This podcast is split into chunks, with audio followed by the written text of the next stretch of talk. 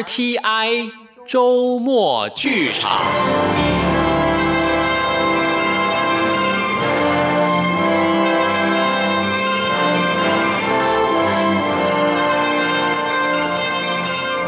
顺治皇帝龙跃云津，许湘君制作，陈宗岳主述，邓荣荣导播配音，欢迎收听。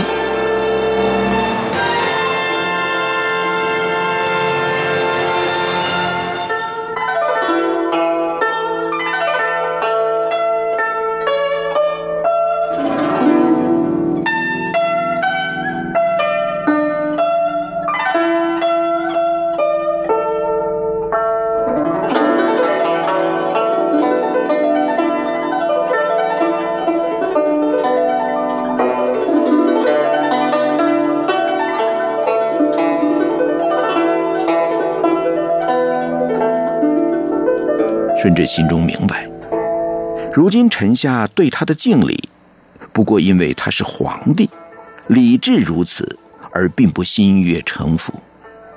所以他暗自发愤，总有一天要臣下敬服他。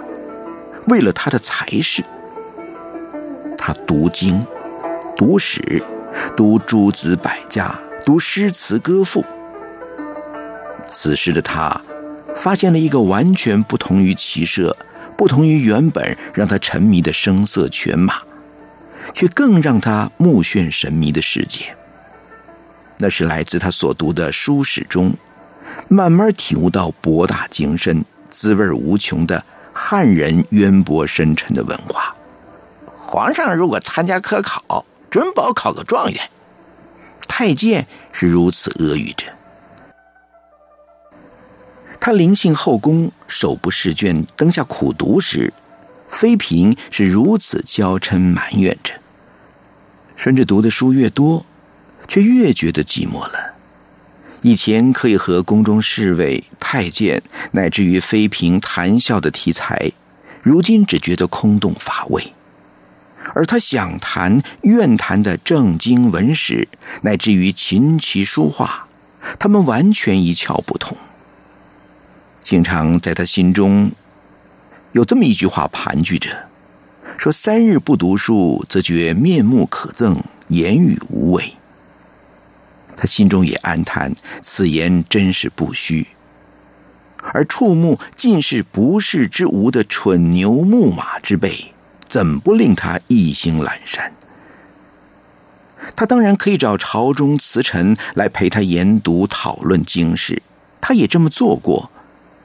有事没事到内院去跟那些词臣谈些文史，但自知才学远远不及人的他，在他们面前又常常有着班门弄斧的自卑，而且他们都那么样的局促，那么戒慎，他们不敢把他当成师朋文友，他们也永远忘不了他是皇帝，甚至知道。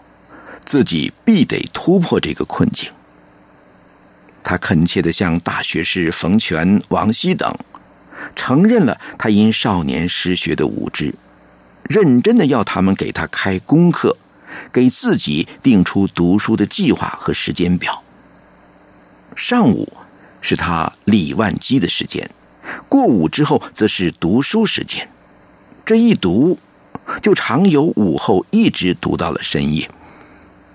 为了怕身边的太监妃嫔分了他的心，他把他们都摒除在门外，说不奉诏旨，不得入宫门一步。就这样，多年放荡西游惯了的他，还时时觉得注意力不能集中，一读再读都记不起来。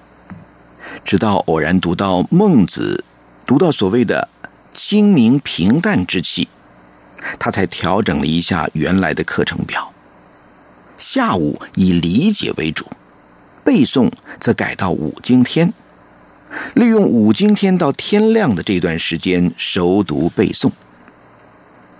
他还是不时的到内院去找书读，跟慈臣们说古论今。但为了让他们学着放轻松跟他交谈，他不时的把他们召进宫中。第一次在夏夜被召进宫的慈臣们，见到眼前的少年天子，几乎张口结舌。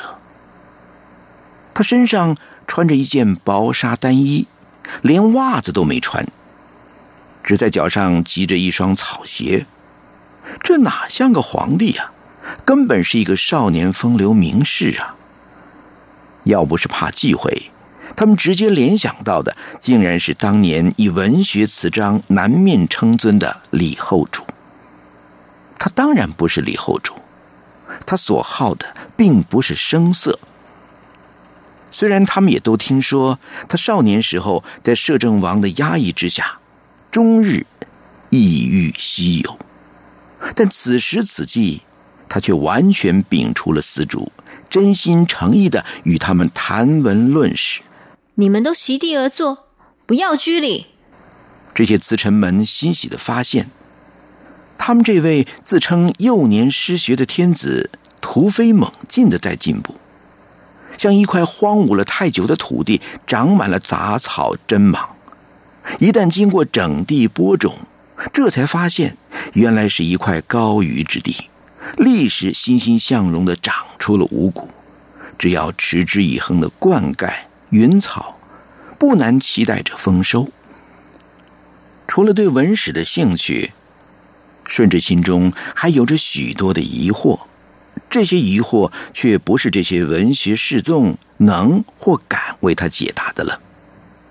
在这样的时候，他只想见一个人，那就是汤马法。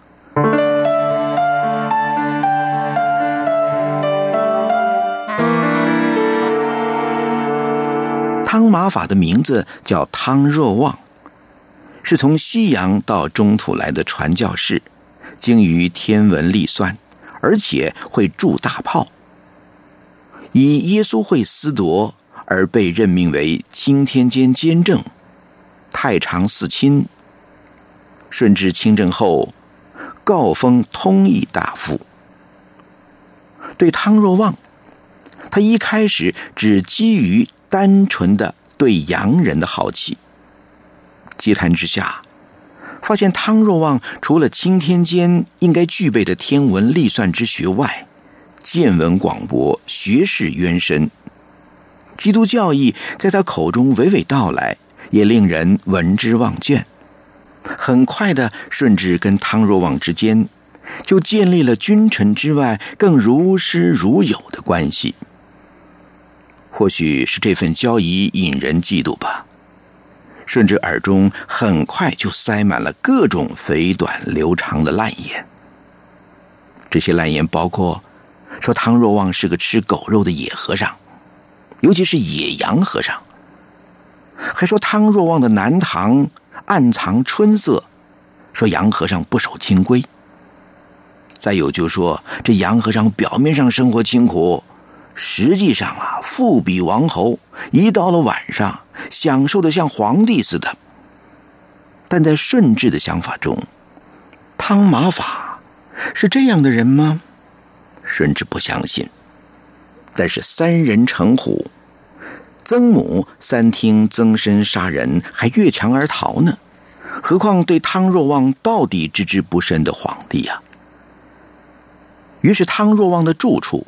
三番两次受到皇帝所遣内侍的突击夜访，为了防范串通作弊，皇帝还用了些心思，每次派出的人都不一样，可是回报的情况呢却是一样的。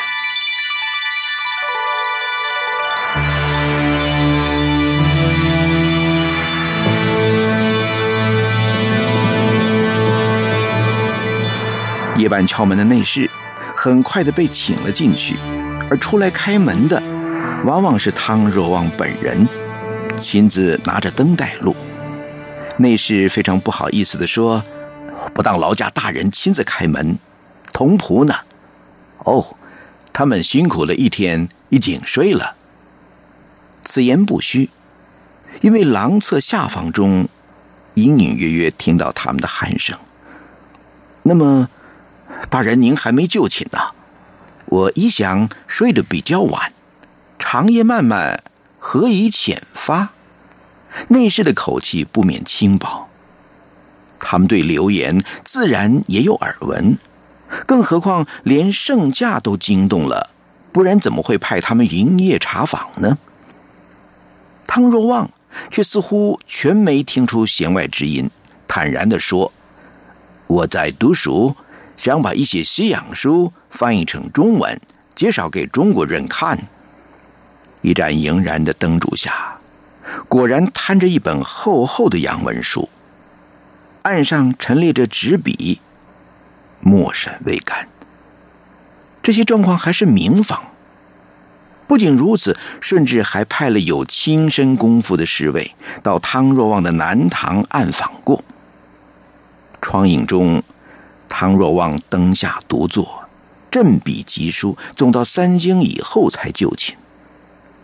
寝室内的陈设简单的近乎于寒素，不过是床帐枕褥，再就是他读写之用的大书桌了。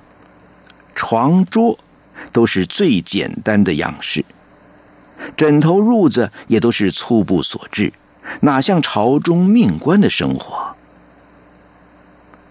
夜探唐若望的事，顺治并没有瞒着皇太后。皇太后只是轻轻斥了一声：“胡闹！你汤马法哪是那种人呢？”却没有阻止。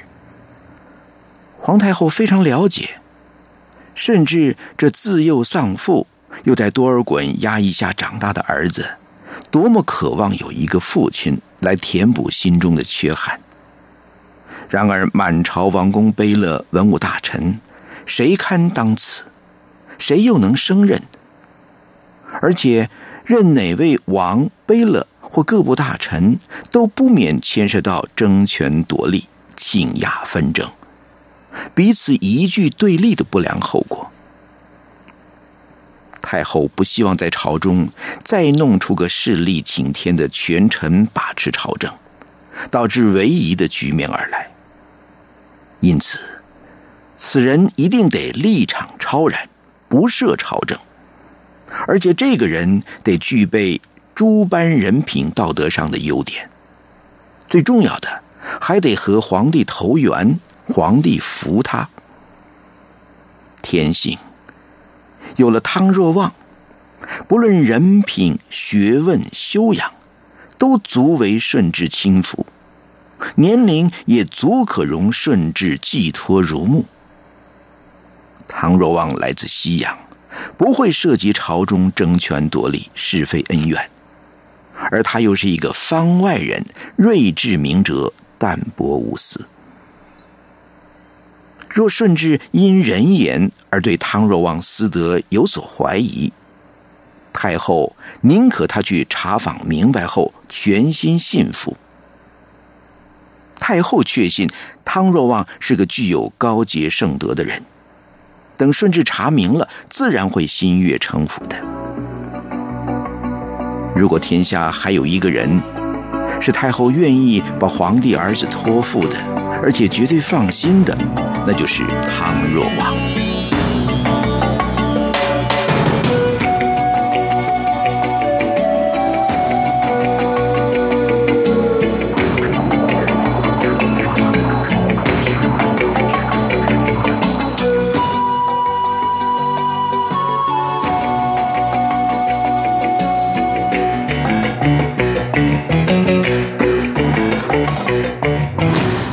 旨，准备到南唐，正要看看汤马法去。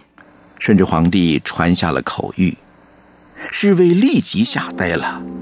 啊，皇帝出宫是何等大事，通常总为了祭祀、行猎或其他重大事件，而如今皇帝竟然要出宫，到那个他们背后喊洋和尚的洋庙里去。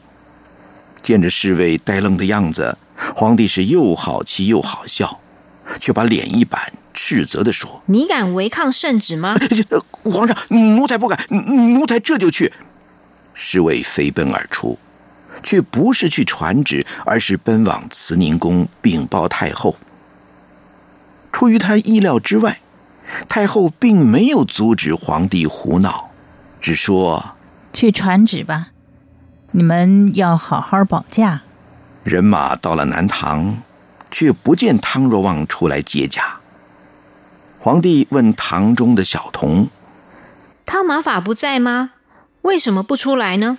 小童天真的回答说：“您是皇帝啊，汤神父在告解亭，不知道您来。”告解亭，顺治皱皱眉：“那是个什么地方啊？”以顺治他对亭的认识，该是花园中的游憩之处。汤若望竟然因为在告解亭而不出来接驾。如果不是他一向对汤马法的敬爱，便忍不住发作了。此时顺治却一手拦住了神色愤怒的侍卫，向小童说：“带路告诫亭。”哪知道这小童并不把顺治引进花园，却引进了教堂中。顿然昏暗的光线使顺治不得不尽力。过了一会儿，才仔细打量这久已闻名的南堂。他漫步四下的张望，在教堂的正面前方有一座神坛，坛后墓壁上高悬着一个大大的十字木架，木架上还悬着一个手足被钉在架上的苦人。他知道，那就是汤若望的信仰中心——耶稣基督了。他不大忍心看这受苦的天主之子，却不禁为那低垂慈悯的眼神感动。不知出于何人之手，那目光竟内敛着如此丰富深刻的悲悯。顺治始终不能了解，汤若望口中那尊贵的天主之子，为什么拥有那么多奇能？而不运用去对付那些迫害他的人，反而自己受苦受难，为罪人赎罪，用自己苦难去救赎那些与他根本不相干的世人。顺治没有继续思索这些问题。十字架左侧一尊女子的塑像吸引了他，他一触目便再也移不开目光了。那尊塑像的面容。不仅是亲历绝俗，而且圣洁、温柔、慈爱集于一身。他知道那是玛利亚，耶稣的人间慈母。甚至多么羡慕耶稣有这样的慈母，那眼神中流露的慈爱温柔，使得他恨不得化为玛利亚膝前的稚子，一同思慕。从耶稣的母亲想到他自己的母亲，心中顿然充溢着难言之痛。贵为天子啊，他竟不如一个木匠的儿子，也就是少年耶稣所拥有的幸福。木匠呢，他想起耶稣的义父，那忠耿仆厚、担起幼年耶稣保护教养之责的木匠圣若瑟呢。他找到了，在与圣母像遥遥对称的右方，圣若瑟手拿着一支百合花，面容并不俊美，去自有他朴厚中透出的仁慈和正直。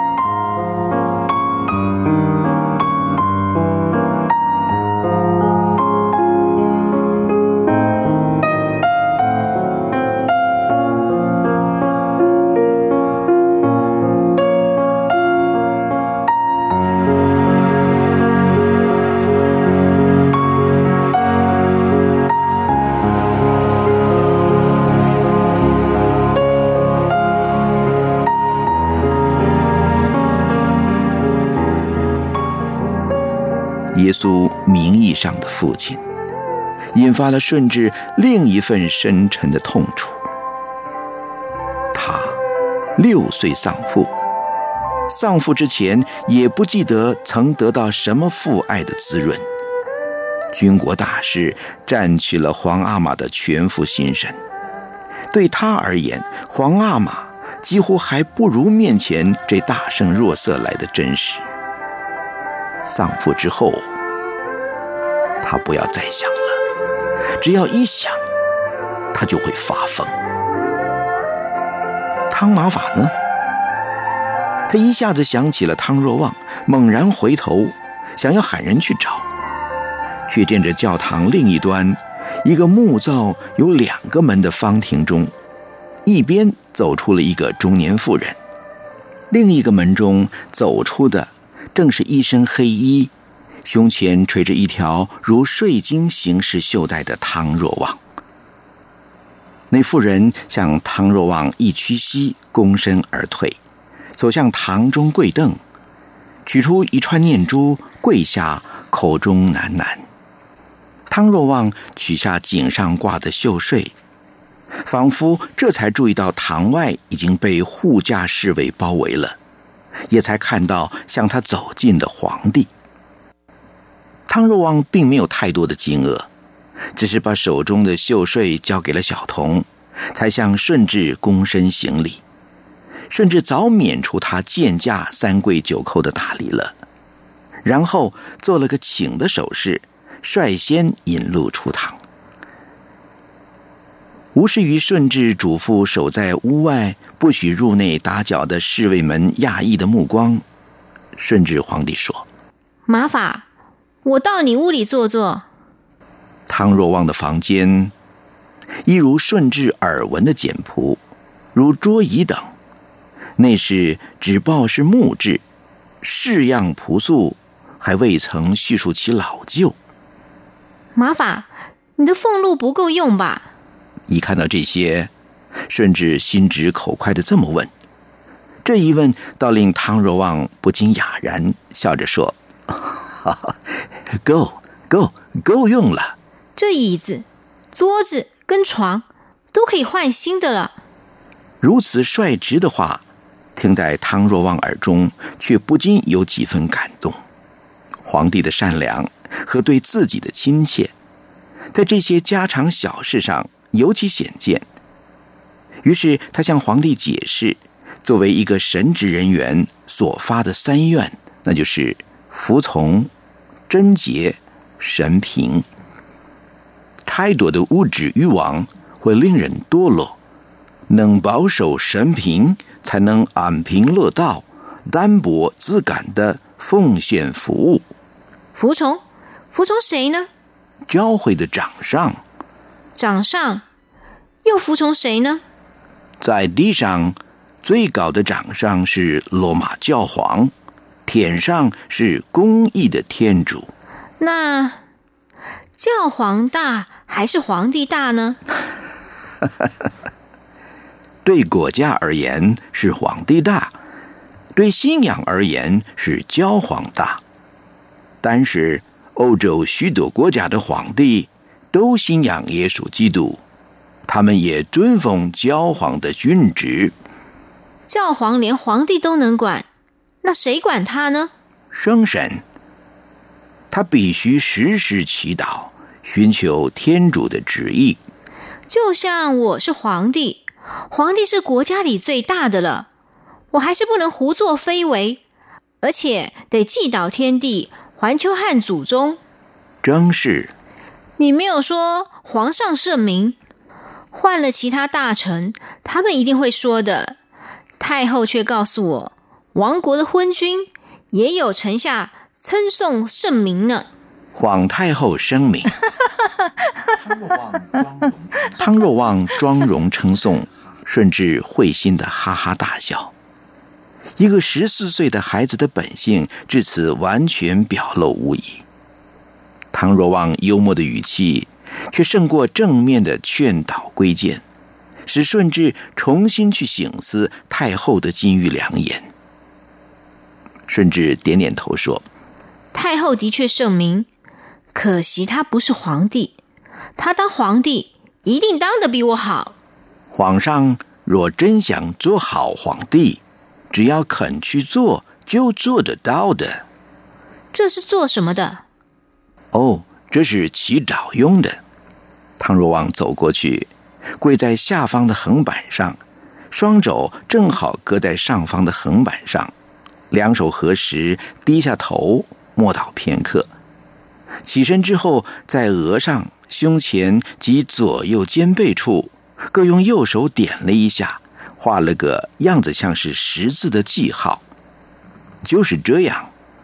这时顺治想起方才的告解亭出来的那名妇人，就问说：“你刚才在告解亭里做什么？”代表天主听那妇人悔罪。罪？他犯罪呀？听顺治这么一说，汤若望想想，“罪”这个字，在中国似乎太严重了，恐怕不容易被皇帝了解。我们称之为罪，正确的说。应该是令他心中不安的过失吧。他为什么要告诉你呢？在我们的教育中，高洁是一件神圣的事。一个人真心悔罪，便该明告四夺，得到四夺的规劝赦免，使罪在他的灵魂上得到洗涤，恢复心灵的平安。犯罪的人这样容易就赦免了吗？这种赦免只给予他的灵魂，而且得他真心悔过才行。在我们的国家，处死刑的人临终都有司铎去听他忏悔，让他得以心灵平安的面对死亡。这样很好。我原以为那么容易就赦免他，那犯罪要杀头的人不都来了？灵魂归灵魂，法律归法律。法律是人为自己行为改负的责任，不能逃避，是真心痛悔。灵魂可以因赦免得到解脱。那妇人告诉你些什么呢？啊，我忘了。汤玛法，你骗我哦！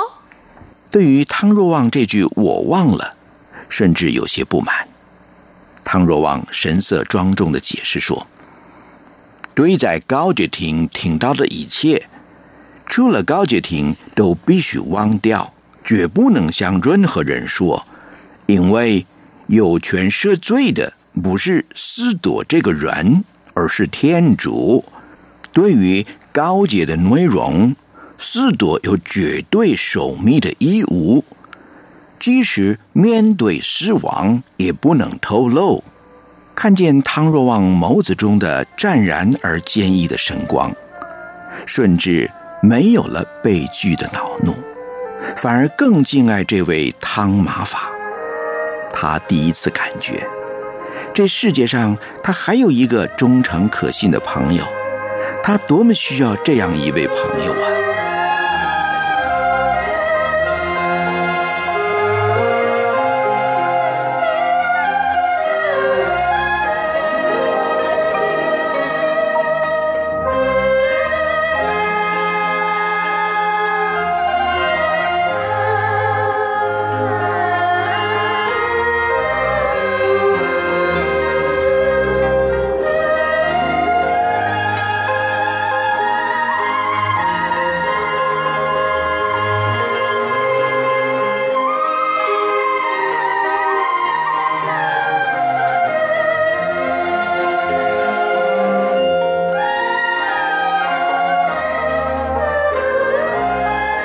自幼为了韬光养晦而沉眠的田猎骑射，还是他相当喜爱的娱乐。他当然不再怕自己会变成猎物了。那些依附多尔衮、曾对他百般凌辱的侍卫们，终于得到了应有的报应：处死的处死，摘将的摘将。如今他是可以随心所欲的驰骋射猎了。有时，他甚至穿着侍卫的服饰，为夫出宫，一边涉猎，也借机探访民隐。他再也没想到，多尔衮严令不许汉官见奏的逃人、圈地等法，背后竟乌漆麻黑成了这个样子。他带着侍卫行猎，一时顽皮，故意策马飞奔，摆脱了跟的人。走在半路上，看到一个瘦的皮包骨的老头子，一边劈柴一边啼哭。他直觉，这老头一定是受了别人的欺压，否则那么年高的老人家应该在家里含饴弄孙才对。退一步说吧，为了自己生活劈柴，也用不着哭得那么凄惨呢。他下了马，走到老人家面前，用他最客气的语气问：“你年纪这么大了，为什么不休息啊？这样出众的活。”应该叫你的儿孙做才是啊！老人家上下打量了他一下，见是一个少年侍卫，就说了：“小哥，我现在还有什么儿女可以依靠啊？几年前我做梦也想不到现在这光景啊！那时候我有家有业，还有儿子。”从顺治出生以来，还没人喊过他小哥呢。他觉得挺新鲜的，又问：“你儿子呢？”他这一问呐，老人家越发的涕泗横流。我儿子是个憨厚的庄稼汉子，论起种地，一身的好手艺，守着这几十亩祖上留下来的田。也够我们祖孙三代丰衣足食的。谁知道，一个牛鲁张丁看中了我家的良田，设下了奸计，不但把我家的田霸占了，还害得我家破人亡。听老头啼啼哭哭的这么一说，顺治大怒不已，问说：“他们怎么害你的？”那天。不知打哪儿来了一个饿得半死不活的汉子，到我们家门口，他苦苦哀求，说是落难的人，求我们给他一口饭吃，容他住一宿。我儿子是年轻心热，见他可怜，谁知道那是个做好的圈套，那人呢？根本是故意假扮的，他利用我儿子的好心陷害我们，才收容了他。半夜就有人敲门，说他是什么逃人，收留逃人的人与逃人同罪，就这么把我儿子给带走了，带去当他们的奴才。当然，天也就给他没收了。老头说到这儿，顺治的脸色已经变了。他知道有逃人法，却不知道这中间还设下圈套、入人于罪的事儿。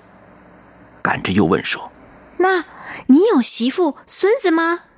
几只听了这话，老人家更是涕泪纵横啊。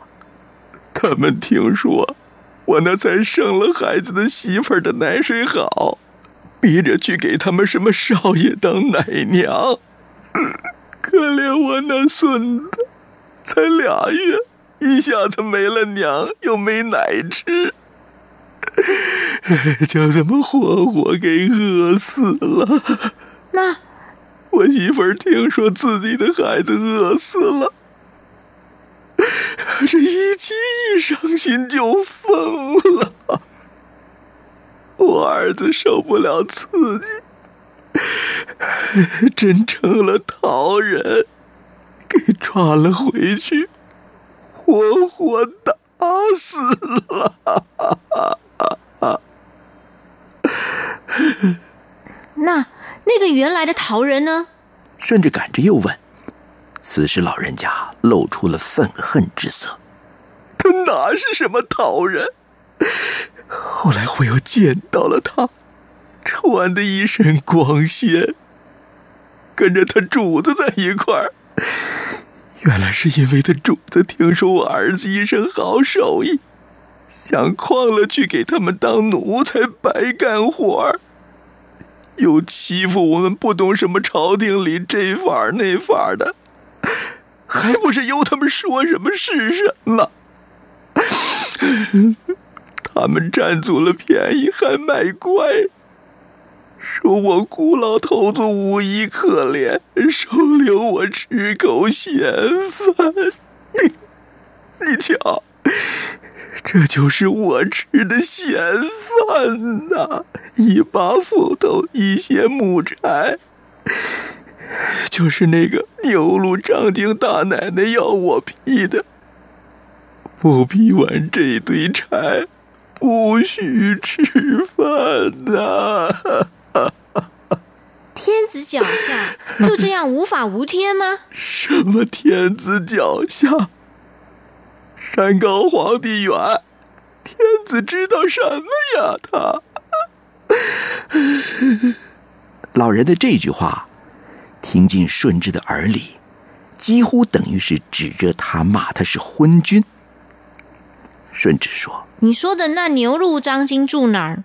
你带我去，我替你讨公道去。”老人听了这话，不但没有喜悦之情，反而立刻拉住了他：“ 小哥，小哥，这权大势大，你一个小孩子，怎么是他的对手？别把你也坑害进去。这是我命苦，等熬完了命，还完了债。”我也会到阴曹地府给我儿子、孙子作伴儿去。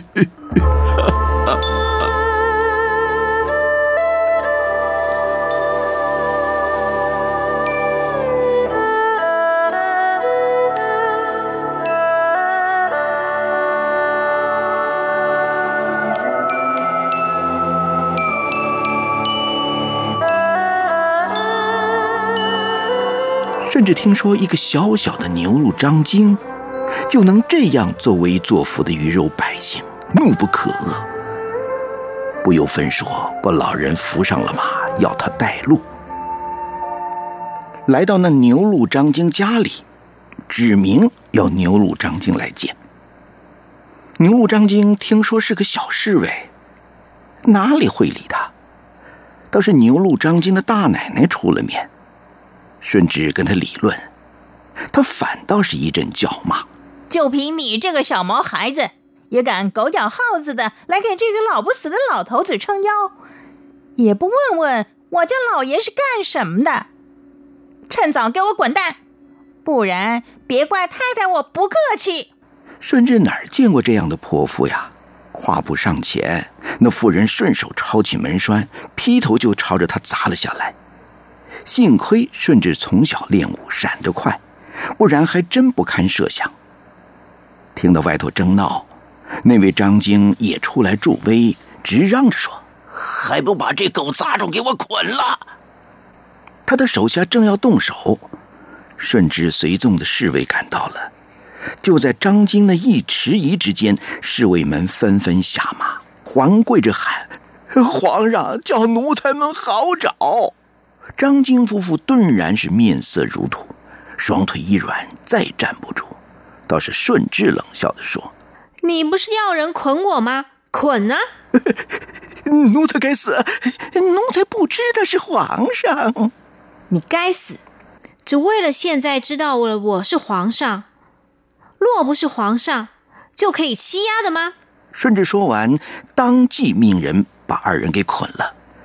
叫他所属的七务大臣发落，又一指牛录张京家的房子，向老人说：“他们占了你的田，我一定要他们还你。他们害死你一家三口，人死不能复生，就把他所有的家产当做赔偿，你安安心心的过日子。要是有谁再敢欺负你，你只管来告状，我给你做主。”顺治说着，摸出了一块玉佩。你只要到宫门口把玉佩拿出来，说是皇上给的，没人敢拦你。田烈至此不再完全是游乐了，这是他可以接近百姓、听得百姓心声的管道。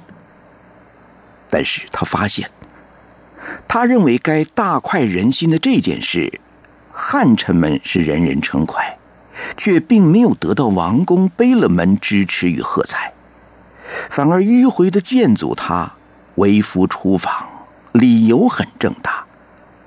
但是千金之子不做垂堂，以万城之君的身份，怎么能离群脱队的去跟百姓厮混呢？望着那一张张义正辞严的脸，甚至却心里有了更多的疑问：他们怕什么？如果他们坦坦荡荡，为什么急着拦阻他为府访查民隐呢？除非……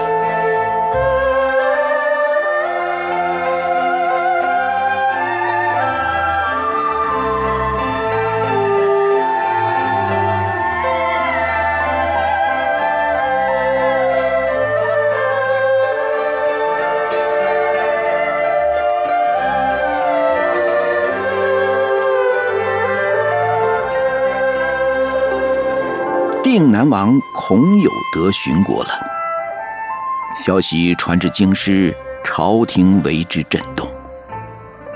孔有德是天聪六年，大凌河之役后，与耿仲明率部众家属泛海来归的，给予当时的大金极大的鼓舞。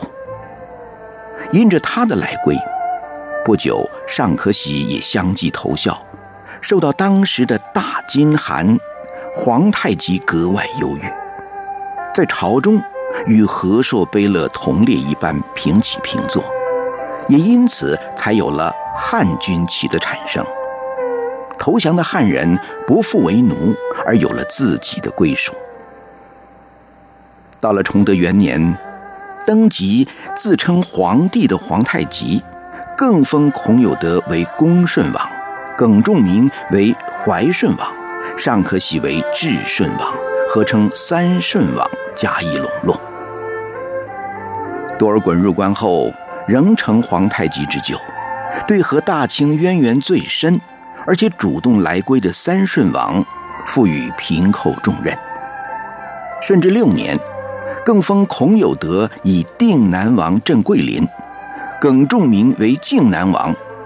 死了以后，他的儿子季茂袭爵镇福建，尚可喜以平南王镇广东，吴三桂以平西王镇云南。对建元永历与肇庆的桂王朱由榔，形成了钱夹之势。原为张献忠义子的李定国，明亡后幡然改继，投效桂王。李定国流寇出身，英勇剽悍，一直是清廷头痛的人物，却万料不及，他率军围攻桂林，竟然使平南王所率整红旗汉军无法抵御。在城破之际，孔有德举火焚市，自缢殉国。清初四藩王只剩三藩。消息传来，是全家死难。令朝中文武肃然起敬之余，更难尽哀悼。孔有德虽然是汉人，但自天聪六年来归后，战功彪炳，与诸王卑乐长久共事朝廷，已建立了深厚的交谊。如今死于国事，而且全家殉难，这一向只在史书上耳闻的壮烈之举，竟见之于今日。皇帝通道之余，追封孔有德为定南武壮王，以京中列。不一数月后，消息传来，定南武壮王孔有德已有孤女在世，正奔赴京师途中。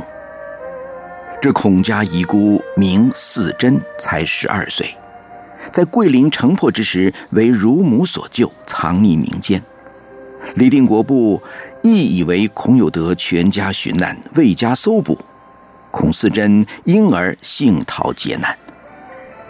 在历经千辛万苦的艰险跋涉后，孔氏孤杰终于潜逃出李定国的势力范围，与孔氏旧部会合后，飞报朝廷，一路护送至京。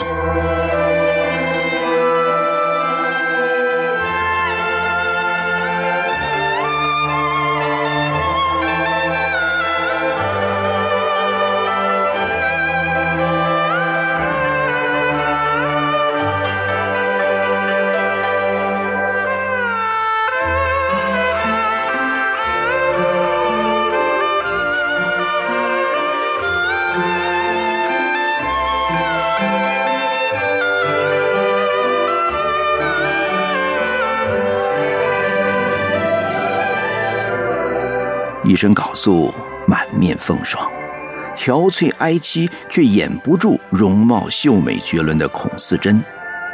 当庭哭诉一家死难的惨状时，顺治皇帝也不禁为之动容。与孔有德有救的王公大臣更悲愤难遏，而令君臣为难的是，对这位定南武庄王的孤女如何安置？孔有德虽死，旧部仍需人节制。如果孔四珍之兄孔廷训在，可以顺理成章袭爵统帅。可是孔廷训也在桂林死难了，孔四珍年幼，又是女儿之身，倒真难安顿他。商量未定，皇太后下了遗旨，召孔氏四珍入宫谒见。目送孔四珍随内监而去，顺治笑了笑说：“皇太后定有主意。”朕入宫，请太后示下吧。孔四珍到了慈宁宫，才行了礼，听太后说：“四珍格格，过来，让我好好瞧瞧。”四珍幼时曾随母入宫，是见过太后的。太后见他走近，握住他的手，满眼慈爱同情，叹了口气说：“小小年纪，可苦了你哟。”一听此温慰慈爱的言语，孔思珍哪儿还忍得住？矮身一跪，扑在太后膝上，就放声大哭。连太后与左右陪侍的宫女也忍不住陪着落泪。久久，才听太后说：“如今你孤苦伶仃一个女孩，如果住到外头，我是万万不放心的。可怜定南王。”就剩你一脉血印了，可不能出差错。这么吧，你就住在宫里，给我做个伴儿。定南王的旧部嘛，还是归你节制，暂时就这么摇领着，等你长大了再看着办吧。太后的这么三言两语，就把顺治和诸王悲乐天大的难题给解决了。满清宫中忽然多了个汉人格格，尤其定南武壮王又是壮烈殉国的，不论是基于好奇，基于同情，都使孔四贞成了众人瞩目、结交的中心。更何况孔四贞本人姿容秀美，武将之女抗爽明朗，而且目前更是太后心坎上的宠儿。唯一心里不是滋味的是皇后，在公主妃嫔们争相宴请四珍格格的时候，唯有她不曾凑这个热闹，甚至连慈宁宫太后的宴请都称病不去。皇后，这不太好吧？今儿各公主子、公主、太妃都会到的，皇太后也欢欢喜喜的，皇后不去应个卯，显见着。董鄂珊瑚一句话没说了，皇后冷哼着就把话给截了过去。哼，显见什么？显见我心眼小，我有意跟他过不去。我就是心眼小，就是有意跟他过不去。皇上已经是三宫六院的了，还不够啊？还要替他找人陪着骑射，陪着打猎。原来孔四珍自幼随父兄习武。身手极为矫健，又善骑能射。顺治大喜，自孔四珍来，已相接到南苑涉猎两三回了。试想，皇后在蒙古长大，岂不也善此道？而皇帝自新婚后，虽在却不过太后情面时，偶尔到后宫走动走动，却像是蜻蜓点水一般。绝不留宿，更别说是同往行猎了。原先皇后在董鄂珊瑚苦劝下，也曾思转还，但顺治根本只以应付差事的心情，哪曾注意一向高傲的皇后勉为其难的柔顺？自觉委曲求全的皇后，经此冷淡，顿有受辱之感，越发变本加厉的将。焦妒之情溢于言表。顺治自然是越发的不耐，干脆就绝足不往了。顺治以避不见面，逃避了每每不欢而散的场面。妃嫔只需在请安时倍加谨慎、小心翼翼面对皇后的时间，终是有限。陪皇后入宫的几位宫伴，才实在有逃遁无门之感。皇后也知道他们非寻常宫女可比，不敢太过如何。但面对神色沉郁、喜怒无端的皇后，纵使责罚的是太监宫女。又怎能不终日惴惴度日如年呢？东阿珊瑚上回虽以处置得宜而深受太后褒奖，却仍不免成为皇后指桑骂槐或冷嘲热讽的对象。皇后也不是不明白，在宫中只有董鄂珊瑚还真心为她，可是她恨，恨，恨，恨这宫里的每一个人。想到董鄂珊瑚，有时候他会有一些迟疑，可是，在想及珊瑚好处的瞬间，往往又转为愤恨，恨懂了珊瑚的明理懂事。这皇太后夸赞的好，和她赢得宫中上上下下人心的好，却更映照出自己的种种难以企及。如果不是因为她好，皇太后不会因而见责自己不明理、不懂事。如果不是她好，宫里不会上下归心，更显着自己的不得人心。皇后她不在乎，她告诉自己她不在乎，不在乎皇太后责备皇帝反目，不在乎宫中上下如何，不在乎董鄂山虎。可是。谁知道她冷漠、倔强，乃至尖刻外表之下的脆弱？他什么都没有了，只剩下他是皇后这空闲赋予的尊严。他抵死也要维护的尊严。于是他冷然对想开口再劝的董鄂珊瑚说：“是啊，要是你董鄂珊瑚当皇后，就天下太平了。”皇太后也喜欢，皇上也高兴，什么事儿都没了。见董鄂珊瑚惶恐惊愕，脸色顿然苍白，皇后心中有了片刻失悔，但转眼一见宫女们脸上露出的同情之色，又激起她的无名怒火，干脆宣泄到底：“我把我这皇后的位置让你好了。”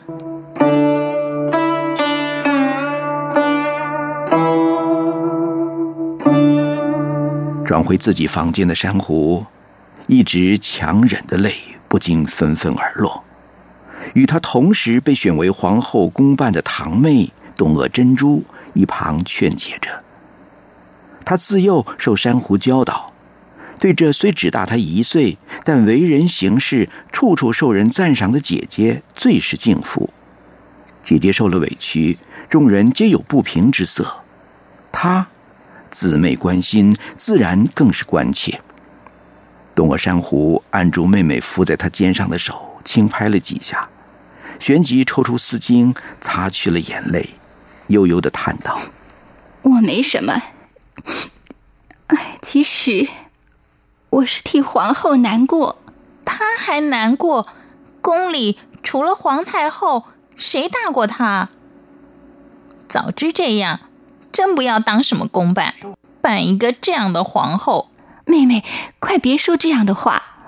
不当公办，也逃不过选秀女啊。若选秀女，只到这宫里当差，可又比不上公办了，是不是？生在八旗人家，总由不得自主的。我说为皇后难过，是，是说她外边再怎么凶，不讲理。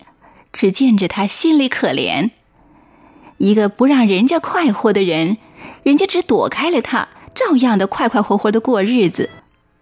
而他自个儿呢，不快活，如影随形的跟着，怎么都摆不脱。珍珠听着似懂非懂的点了点头，可是她难不免想，皇后至少说对了一句话，那就是：要是珊瑚姐姐当皇后，就天下太平了。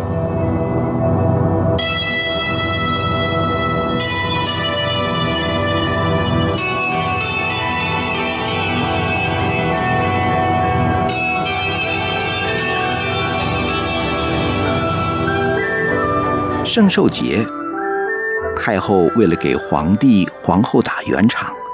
特意在官士的庆宴之外另设家宴，只有后宫中的皇后、妃嫔、公主和少数宫眷参加，希望借着和睦融融的庆贺气氛，打开帝后之间的僵局。顺治倒也抱着承欢的心情来了，妃嫔、公主们个个花枝招展，皇太后寿诞在外廷也是花衣旗。内宫中岂有不穿鲜艳服色之礼？而且又知道皇太后平日虽习于清静，喜庆的日子却最爱热闹。寿宴摆开，一例是教坊女乐登场助兴，不意鱼贯而出的却是清一色小太监。诶，女乐呢？顺治皱着眉头这么问着。他平日忙于政事，万机之暇则勤奋苦读，涉猎极广。除了政史经书，也读了不少诗词曲赋，尤其对唐诗宋词元曲，乃至于名传奇都十分喜好。女乐中有一生一旦，串唱极佳，更素为他所喜爱，时时点唱，以为休闲时的娱乐。听皇帝这么问了，后宫乐官怯怯懦懦的回答说：“女乐都遣放出宫了。”啊，是谁的主意？我。皇后这么冷然的接了口，顺治顿然变了脸色。好好的，为什么？为什么？为了怕皇上沉迷声色，耽误朝政。听皇后这么一说，顺治勃然起立。你说什么？这时，皇后换了说辞，但是却更尖锐了。春英转，狐媚入骨，怕皇上中了狐毒。春英转，正是顺治所最赏爱的旦角儿，不仅容貌娟秀姣好，更歌有裂帛之音，舞有天魔之态。更难得的是，唱曲儿之外，还粗识字，又解音律，能吟诗唱词。情韵隽永，在万机课业之余，倒也足可消闲破闷儿。春莺转三字，便是顺治随口亲赐的名号。其实顺治虽然欣赏春莺转的色艺双绝，倒也只限于欣赏，别无其他情节。只是皇后备受冷落之余，对任何受皇帝青睐的女子，都妒视异常。